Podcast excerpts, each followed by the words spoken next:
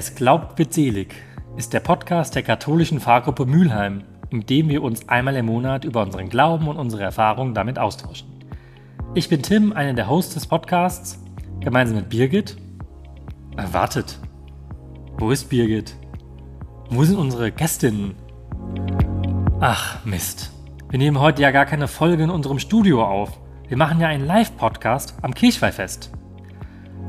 Aber wenn ich schon mal hier bin, am 29. Oktober um 14 Uhr im Cecilienraum des Gemeindezentrums St. Markus in Mülheim diskutieren wir die Frage, hört Nächstenliebe irgendwo auf? Und Zuhörerinnen können live dazu Fragen stellen. Kommt vorbei!